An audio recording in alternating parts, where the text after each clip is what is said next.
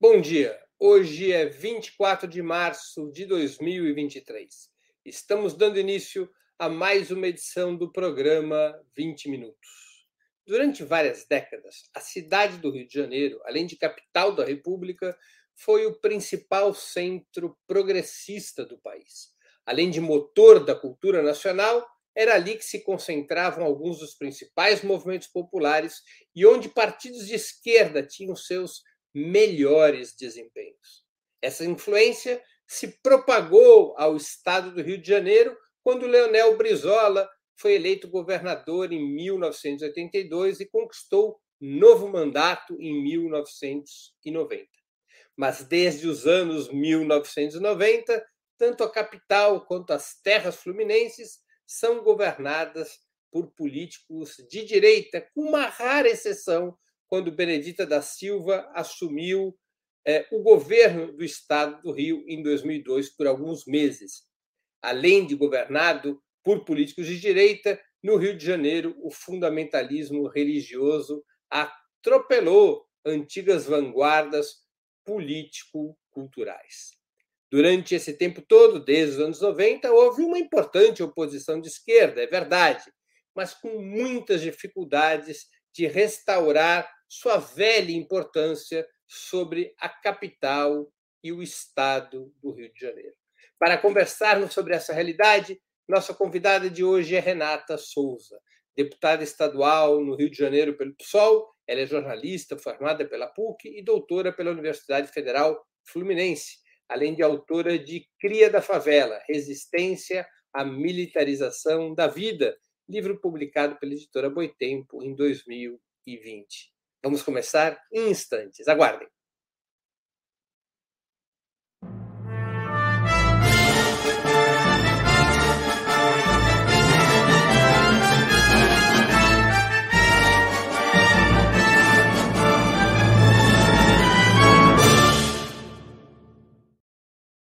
Bom dia, Renata. Muito obrigado por aceitar nosso convite. Uma honra ter sua presença no 20 Minutos. Bom dia, Breno. Bom dia aos nossos telespectadores. É sempre uma honra poder falar com vocês. Acho o programa de vocês interessantíssimo para a gente discutir política nesse país. E, e, a gente tem uma escassez de programas como o de vocês. Então, é fundamental que a gente possa ter aí estratégias também nessa, nessa guerra cultural que a gente está vivenciando e nessa disputa por narrativas e discursos sociais. Então, sempre um prazer e uma honra estar aqui com vocês. Renata, como é que seria possível explicar que o Rio de Janeiro, depois de vários governadores de direita que acabaram desmoralizados e presos, como ainda assim o Rio de Janeiro passou a ser governado pela extrema direita, representada pelo governador Cláudio Castro, reeleito no primeiro turno de 2022? Nossa, Breno, essa sua pergunta realmente me instigou, né? E só a abertura que você faz também revela muito do que, que representa esse Estado, do que, que representa a cidade do Rio de Janeiro, porque a gente tem a política muito rio-centrista, né? E o quanto que isso desafia aí a pluralidade de, enfim, de termos outros representantes que não venham desse grupo político que opera há anos, décadas, né, nas, nas estruturas do Estado do Rio de Janeiro.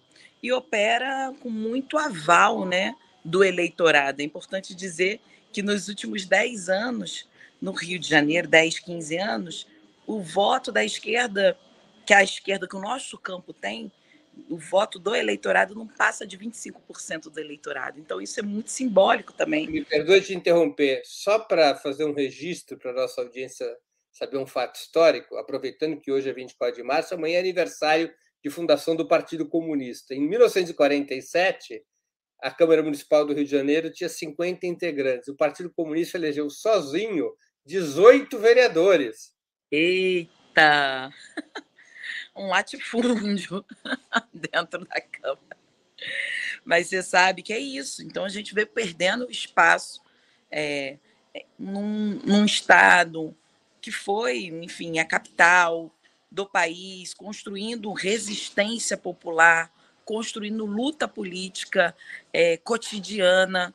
Então, isso revela o quanto que a gente perdeu espaço, perdeu o debate no cotidiano da população trabalhadora, na população mais pobre. Eu acho que isso é muito revelador diante desse número aí que eu acabei de dar, que os votos na esquerda no Rio de Janeiro não passa de 25%, né? E 25% porque eu estou falando do melhor dos mundos, que é o que a gente registrou na última eleição, justamente aí pós Bolsonaro, pós Bolsonaro presidente. Eu não gosto nem muito de ficar falando esse, esse nome porque traz mal agouro. Já passou e a gente vai ter que erguer a cabeça e seguir em frente. Mas é evidente que a gente teve esse 25% dos votos é, na esquerda por causa do Lula. Então, isso é o melhor dos mundos que a gente chegou até agora. Então, a gente vem perdendo gradativamente espaço.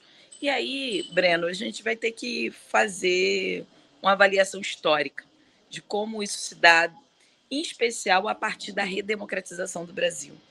Eu acho que é fundamental a gente fazer um debate do quanto que foi importante naquele momento as comunidades eclesiais de base, né, a Igreja Católica trazendo um debate de mutirões dentro dos espaços mais empobrecidos das classes trabalhadoras, a gente né, respirando e tentando ali num processo de redemocratização do nosso país trazer as demandas dessa população mais esquecida empobrecida. Então a gente tinha ali a teologia da libertação, né, pautando o debate político nesse na classe trabalhadora. Então isso foi muito importante. É, construção, inclusive, de jornais populares, jornais comunitários. Então a gente tinha uma ferramenta também de disputa de narrativa e de discurso social, de formação política. Então a gente tem uma efervescência né, na década de 80 diante de, do trauma da ditadura mas toda, toda pela pela nova Constituição no final da década de 80. A gente adentra a década de 90 aí com expressões importantes do neoliberalismo se colocando à frente do Estado, se colocando é, à frente daquilo que a gente já estava considerando precário, que é o Estado tomando é, mão aí de garantir a dignidade humana, aquilo que a recém é, Constituição estava colocando. Então, esse, todos esses temas se entra lá, entrelaçam daquilo que, primeiro, a gente politicamente acabou se afastando da estrutura e do cotidiano da luta política da classe trabalhadora. Isso eu acho que realmente trouxe para nós um prejuízo importante, porque se a gente tinha no processo de redemocratização uma efervescência das lutas, a gente vai diluindo isso na década de 90, chega nos anos 2000, a gente já tem, claro, um governo popular, né? a gente consegue chegar é, em 2003 aí com Lula na presidência da República, mas a gente acabou não fazendo um trabalho de formação política nos territórios, nas bases sociais. Então, eu acho que esse é um elemento importante para a gente analisar o quanto que o Rio de Janeiro sofre diretamente os reflexos dessa dessa dessa porque a gente abriu mão, né? Na verdade, a gente abriu mão de fazer esse debate com a classe trabalhadora. Então, isso para mim é tem evidentemente, as consequências que nós estamos vivenciando no Rio de Janeiro. Então, um pouco de tudo. Renata, você acha que a, a relação, a difícil relação entre a esquerda representada antes de, de 2003, representada basicamente pelo PT, a difícil relação entre o PT, entre a esquerda, vamos chamar assim, entre a esquerda socialista e o brisolismo, é um dos fatores que explica a crise da esquerda no Rio de Janeiro. Primeiro, o conflito contra o Brizola nos anos 80 e 90, e depois o apoio um, ao, ao pós-brizolismo, que era representado pelo Garotinho. Essa, essa, essas, essas relações com o brizolismo explica o enfraquecimento, ajuda a explicar o enfraquecimento da esquerda do Rio de Janeiro? Eu acho que eu acho que é perfeita a sua análise quando você provoca esse debate. Acho que a gente tem que analisar muito, que a gente viu o brisolismo aproximando muito dos territórios mais empobrecidos, priorizando em termos de políticas estruturais, como política de educação, de saneamento básico, né, de moradia. Então, o brisolismo, Brizola em si, o brisolismo, trazia a essência de uma política girada para a classe trabalhadora. Isso realmente trouxe é, para nós um, um aumento significativo de políticas públicas direcionadas à classe trabalhadora. Mas eu não tenho dúvida de que toda a crítica em cima do Brizola, né? Os meios de comunicação batiam muito forte no Brizola, isso é importante lembrar, né? Eu acho que um dos grandes discursos do Brizola contra a Rede Globo, né? E isso era muito inerente, né? Porque o que, que é aquele discurso do Brizola? Ele estava falando, olha, vocês, né? que hegemonizam, monopolizam a comunicação, estão contra porque quem são os donos, né?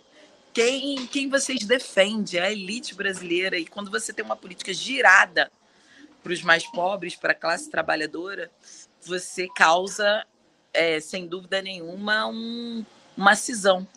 E aí, nesse sentido, né, um rompimento, na verdade, de, de estratégia.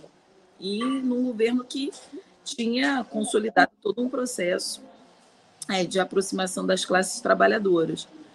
Então, eu não tenho dúvida que o caminho mais fácil nessa disputa com o brisolismo foi justamente aderir, né, no nosso campo, parte do nosso campo aderiu às críticas feitas em cima do Brizola, em especial com relação à política pública de segurança, né, que era a história... Até, até o FIEPs, o PT na época criticava. Exatamente, do ensino integral. Enfim, isso abriu espaço para consolidar essa quebra de um campo democrático que tinha a luta dos trabalhadores como prioritária. Então, se rendeu muito fácil é, a narrativa construída anti-Brizola. Né? Isso é um erro que muitas vezes nós cometemos no nosso campo, que é não enxergar as estratégias engendradas para a destituição de figuras que são fundamentais e importantes que fazem uma opção para a classe trabalhadora. Então, os CIEPs, né, Darcy Ribeiro trazendo todo o debate da educação integral, da, da superação da miséria e das desigualdades sociais a partir da, enfim, de uma educação. Eu fui aluna de CIEP, tá, Brena?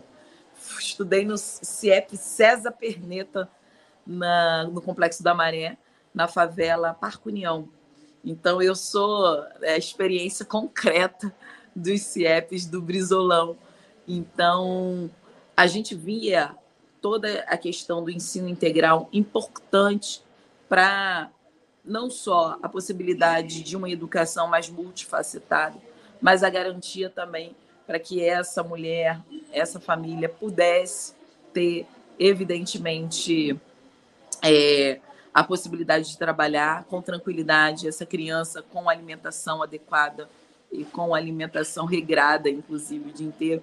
Enfim, foi muito criticado. Então, tanto a política de educação quanto a política de segurança pública, em especial, foi muito criticada. Então, logo pós Brizola, a gente viu um aumento de tudo, um aumento do armamento é, nas polícias do Rio de Janeiro, o surgimento de todo o debate bandido bom é bandido morto, porque antes criminalizavam o, o, o Brizola por não combater o crime como eles achariam que deveriam combater, que é um pouco do que os últimos governadores se pautaram, né? Hoje os governadores do Rio de Janeiro, eles são eleitos em cima de chacinas, né? Aumentou só na maré, só para você ter uma ideia, em 145% o número de assassinatos em, em, em ações policiais, só em 2022, ano de eleição. Então, isso é muito importante para a gente ver que as chacinas também é um projeto político de poder, de manutenção do poder. Então, é muito utilizado no Rio de Janeiro esse debate, ainda que muitas pesquisas demonstrem que a principal preocupação da população do Rio de Janeiro é com relação à saúde, é com relação ao emprego e renda, mas a questão da segurança pública mobiliza de maneira muito concreta a direita no Rio de Janeiro e a extrema-direita. Então, não à toa, o primeiro discurso é, que eles empreenderam foi bandido bom é bandido morto. É, empreenderam também contra né, todo o debate que nós fizemos no campo da defesa dos direitos humanos. Então, também é, a esquerda, e aí eu acompanhei muito perto disso, né, acompanhei muito perto, até entender que, a, enfim, dentro da favela, o assassinato de, de jovens pretos, né, ainda que tivesse, é, enfim, um conflito com a lei, né, deveria ser questionado para o nosso campo. Nosso campo não, não questionava. Deixou durante muito tempo, ah, não, se morreu uma criança, ok. Mas se morreu é, numa chacina aqueles que se consideram fora da lei, está tudo bem.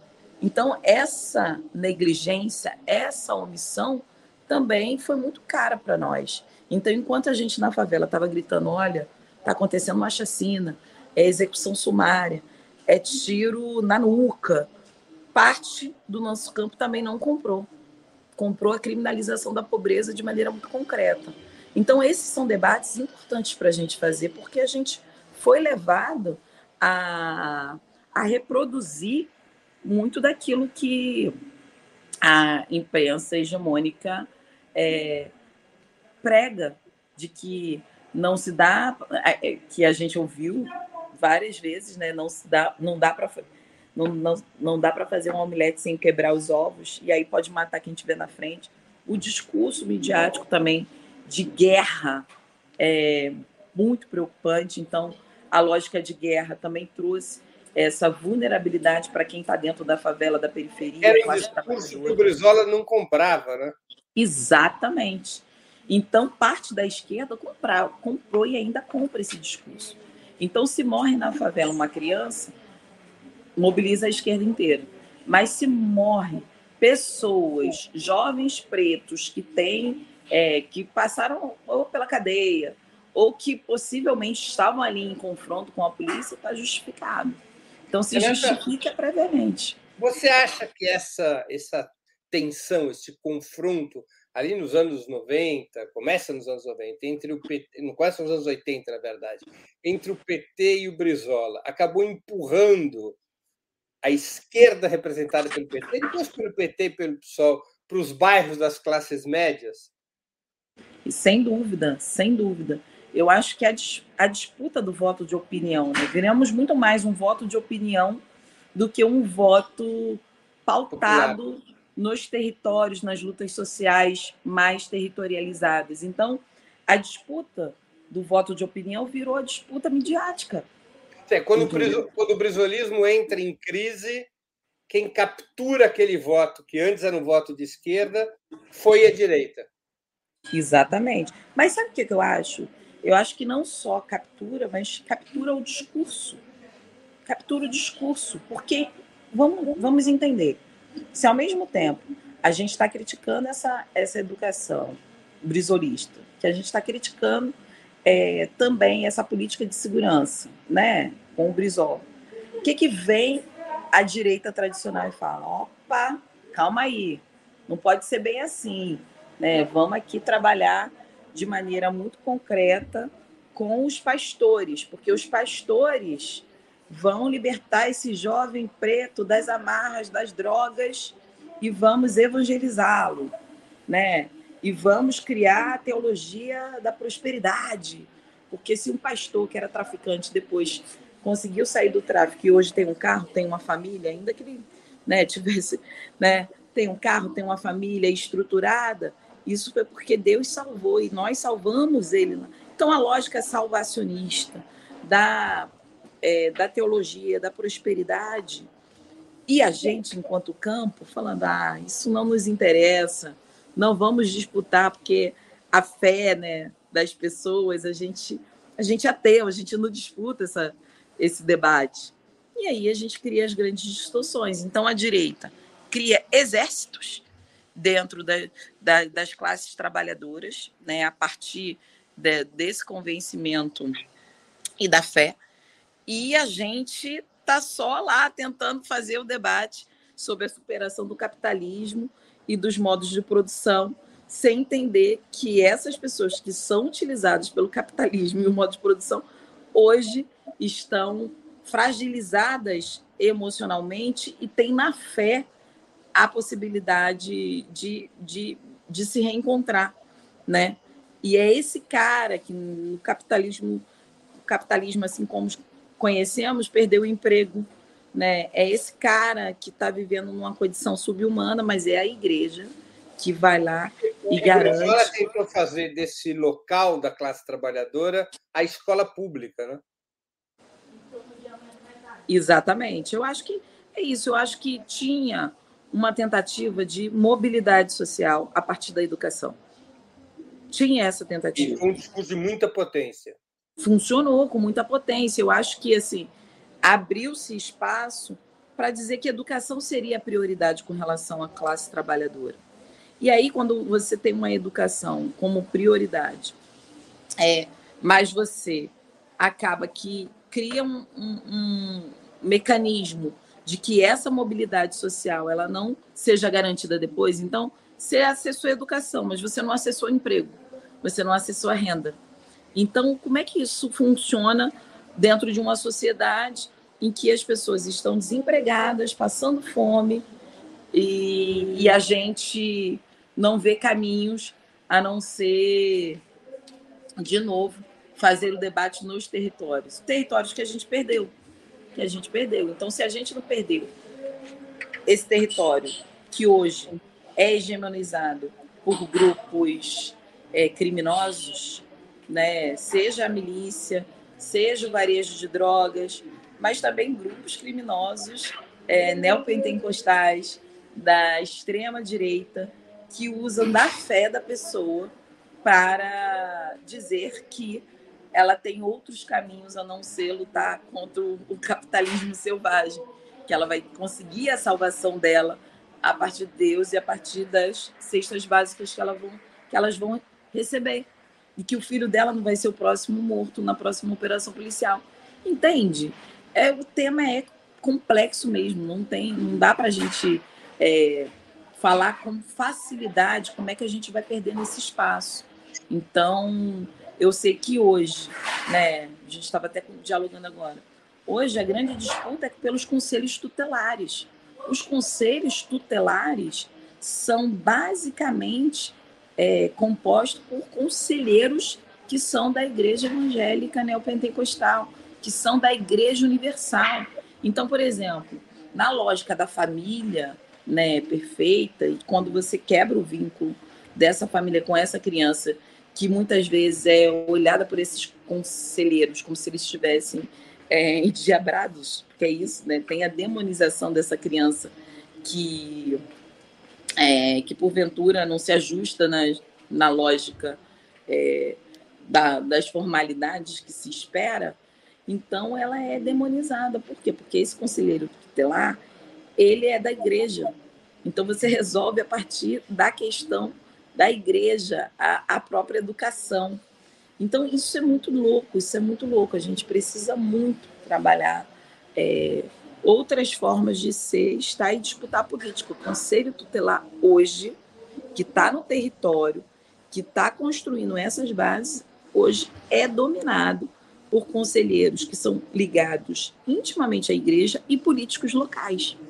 Então, o Conselho Tutelar também elege vereador, também elege deputado, e sobre a, a ótica das igrejas. Então, esse é o turbilhão. Então, e qual é o Conselho Tutelar que hoje o nosso campo está disputando?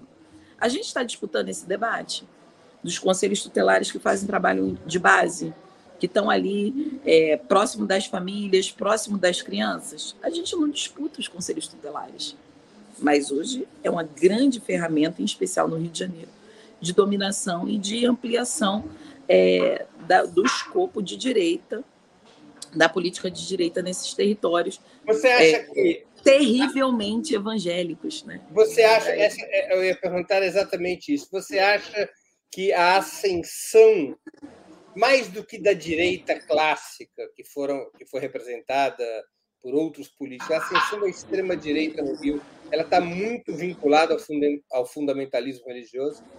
Não tenho dúvidas. É exatamente isso. Assim, se criou né, toda uma, uma narrativa, um discurso de que existe exatamente essa guerra cultural, né, e que dentro das escolas, todo o debate que a gente faz com relação ao gênero, aí vira a escola disputando uma ideologia de gênero para fazer com que as nossas crianças virem é, transexuais, virem homossexuais, lésbicas. Então, eles usam de maneira muito concreta né, todo o debate que a gente faz, enfim, de, na, no campo do, de costumes, eles operam a partir da lógica neopentecostal, né, de família perfeita, né, com o pai, com a mãe e o cachorro, e pronto, acabou. E que o, em aceitar a sexualidade das pessoas vira quase que uma ideologia de gênero do campo da esquerda para dominar essas famílias e usar, usar a escola para isso. Então, isso é, é muito, muito revelador do, da capacidade desses caras de construírem. E aí, a gente olha a ascensão das igrejas católicas também para dentro dos presídios. Da igreja católica, não, me perdoa. Pentecostais. Neopentecostais para dentro dos presídios. Então, o que está acontecendo no Rio de Janeiro que é muito flagrante para nós? Hoje, você tem policiais, né? A polícia no Rio de Janeiro ela é neopentecostal, ela é de evangélicos, né? E dentro das cadeias você tem o único serviço é, religioso prestado, porque os neopentecostais têm a lógica da evangelização, diferente das religiões de matriz africana, que não tem a lógica da evangelização. Então, eles vão aos presídios prestar né, essa assistência religiosa. E aí, dentro dos presídios, os varejistas, enfim, de drogas, acabam se evangelizando também. Acabam aceitando né, Jesus, enfim, e acabam tocando toda uma política onde, dentro das favelas, também é o, o deputado ligado ao pastor que vai poder fazer campanha. Entendeu? É a, é a tentativa de inviabilizar, e a gente vê aí o exército. É, como é que é o nome, gente? Exército de Israel, né? No Rio de Janeiro, onde as é pessoas não podem andar de branco. Uma facção. Exatamente.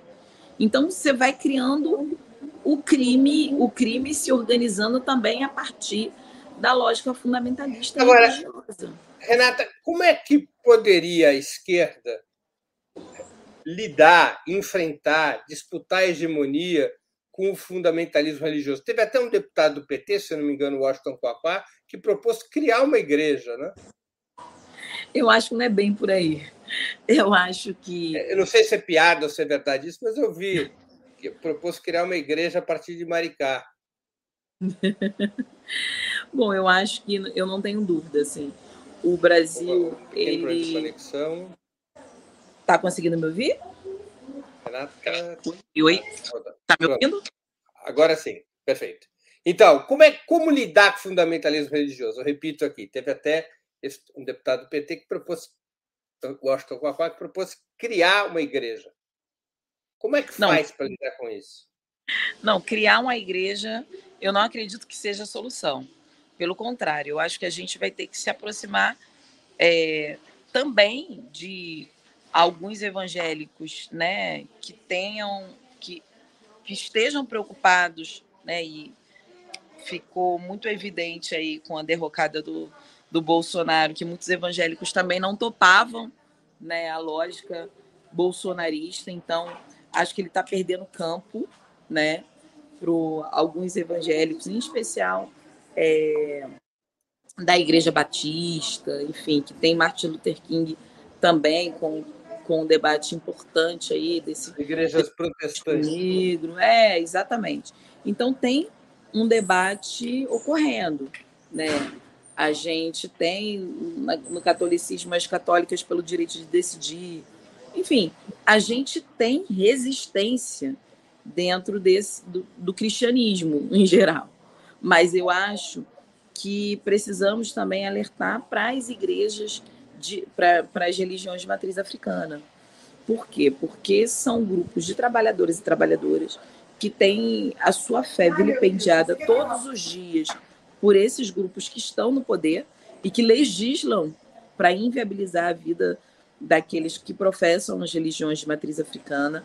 Então, nesse sentido, eu acho que a gente precisa é se aproximar daqueles que estão insatisfeitos com essa lógica bárbara de, é, enfim, de considerar uma religião melhor do que a outra e que operam a partir da política, a partir da dominação é, religiosa, os seus, né, os seus, digamos assim, é, as suas ovelhas, né?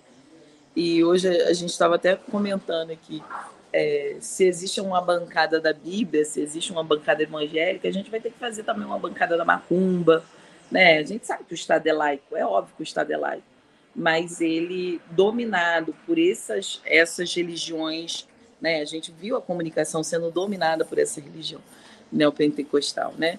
Então a gente perdeu também os nossos canais de debate sobre a sociedade. Então eu acho que um dos erros que a gente voltou a cometer é justamente não falar sobre democratização da comunicação, né?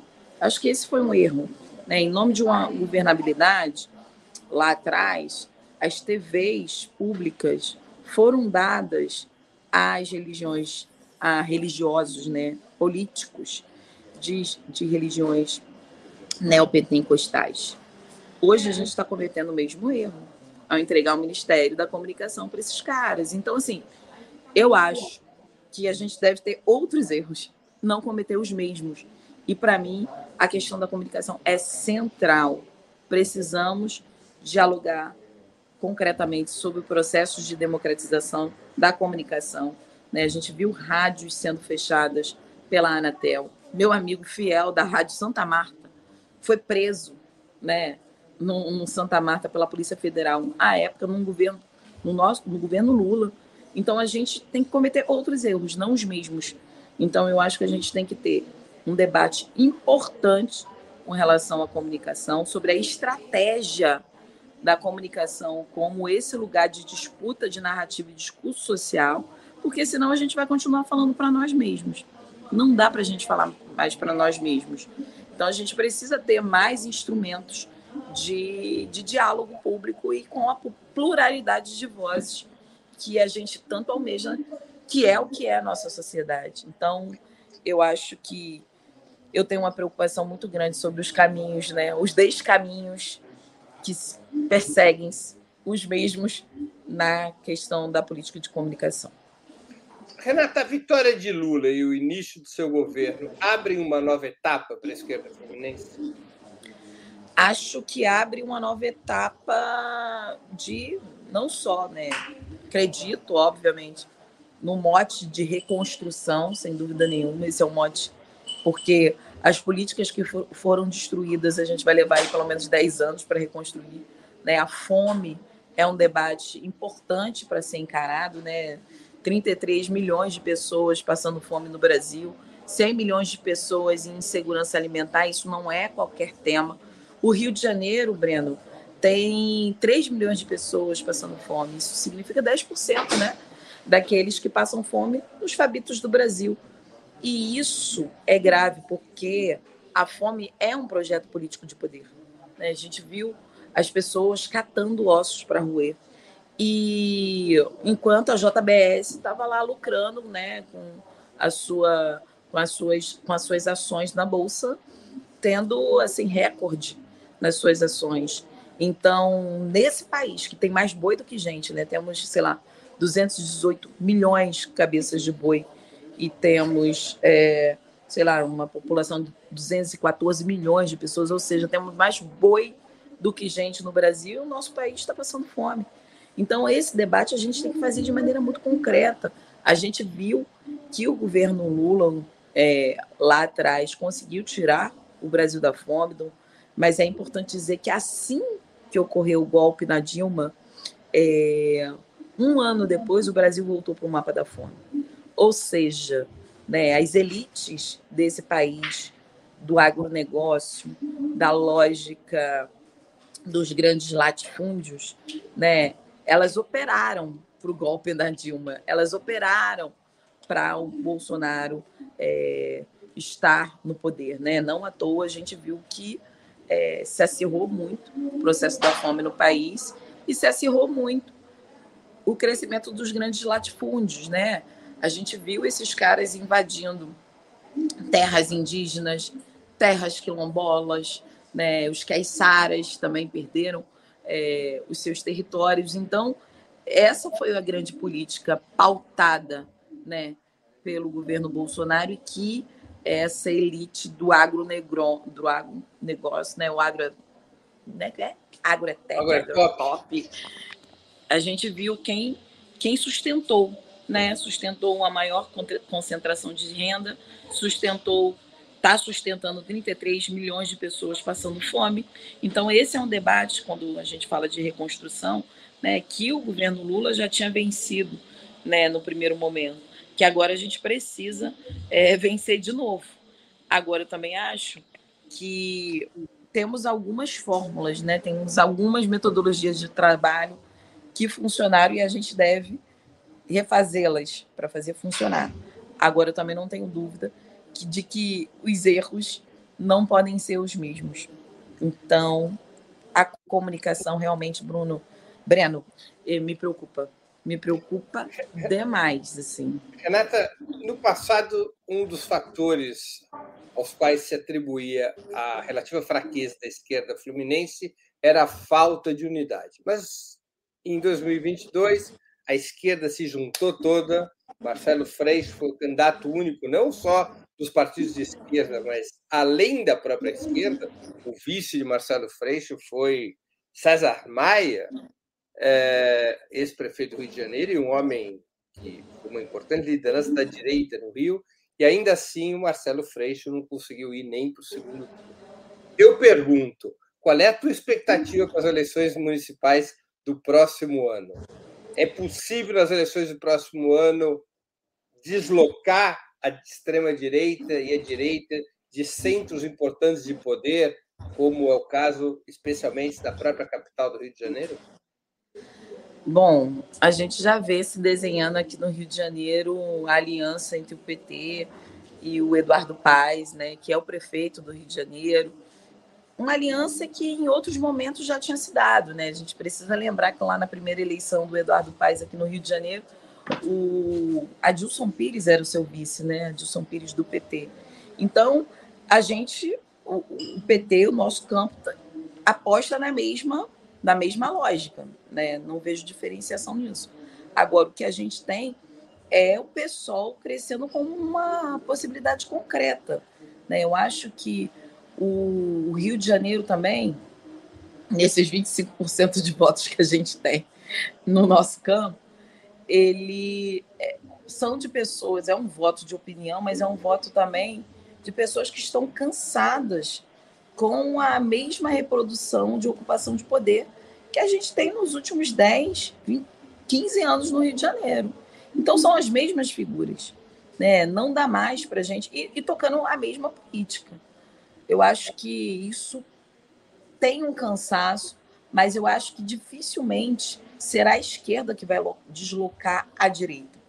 Eu acho que dificilmente isso vai acontecer. Né? Consegue pegar ali um centro, né? mas não consegue passar disso. Não consegue passar disso. E a extrema-direita, na verdade, foi quem ganhou os votos da direita também. Foi quem deslocou, porque, por exemplo, em termos de votação, o pessoal que oposição, esquerda, enfim, teve uma votação muito significativa nos últimos anos e, e o crescimento da direita, é, da extrema direita, né, é, se consolidando. Também se consolida aqui no Rio de Janeiro um partido de esquerda que é o PSOL. Então, isso foi muito importante também para a gente ver o nível de, é, de tentativa né, de uma parcela da população do Rio de Janeiro não, não trazendo a ordem da conciliação, evidentemente, como estratégia política. Então, eu acho que a gente ainda está muito aberto o que vai acontecer no próximo período.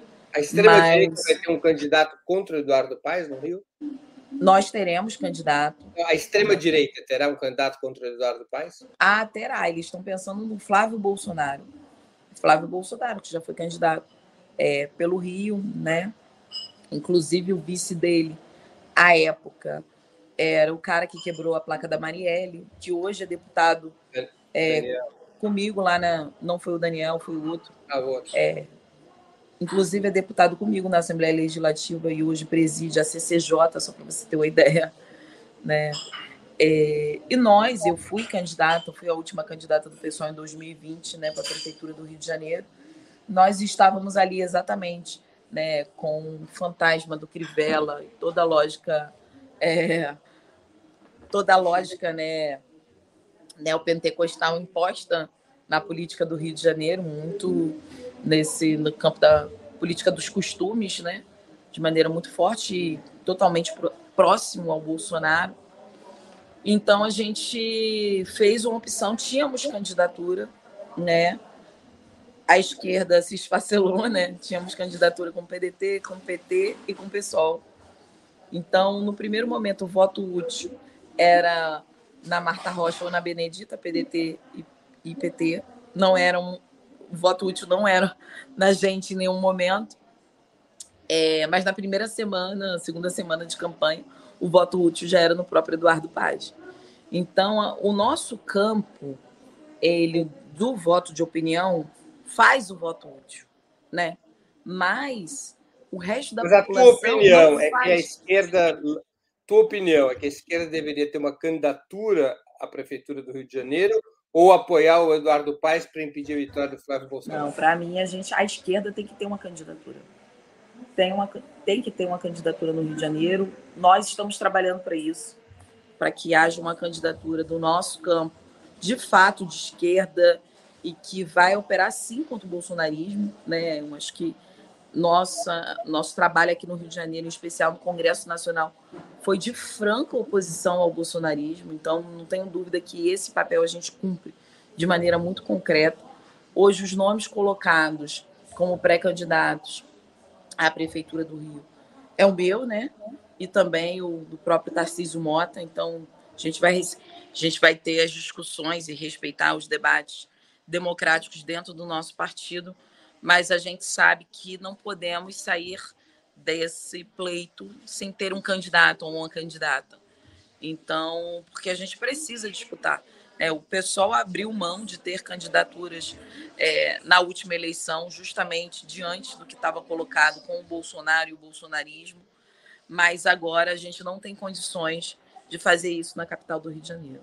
Né? No Rio de Janeiro teremos candidato, é, em São Paulo teremos candidato, candidatura do Guilherme Boulos, também é uma candidatura que a gente quer disputando a cidade de São Paulo. Então, a gente vai é, ter candidatos nas principais capitais do Brasil e estamos trabalhando aí para onde der para fazer uma aliança maior, a gente vai fazer.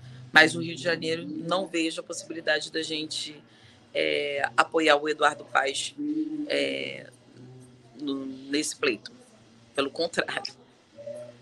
Renata, nós estamos, nós estamos chegando ao fim da nossa conversa. Eu queria te fazer duas perguntas que eu sempre faço aos nossos convidados e convidadas antes das despedidas. A primeira é qual livro você gostaria de sugerir aos nossos espectadores? E a segunda, qual filme ou série poderia indicar a quem nos acompanha? Bom, eu indicaria uma série para vocês. O livro que eu indiquei foi Um Defeito de Cor, da Ana Maria Gonçalves. É um defeito de cor, é um livro muito, muito revelador da nossa história ancestral no, no país. Mas não só isso, também traz um debate importante né, do quanto que o racismo é, foi institucionalizado. Isso é algo que revela a nossa dificuldade de superação é, do racismo ainda hoje no nosso país. Então, o defeito de cor ele é muito didático nesse sentido, é um romance, mas trabalha efetivamente de maneira muito concreta para a gente né, ver o que, que o nosso país foi capaz de fazer com o povo vindo escravizado, mas o que a gente também pode fazer para superar essa mácula aí de um passado tão presente. É, Agora série, é série filme. e filme.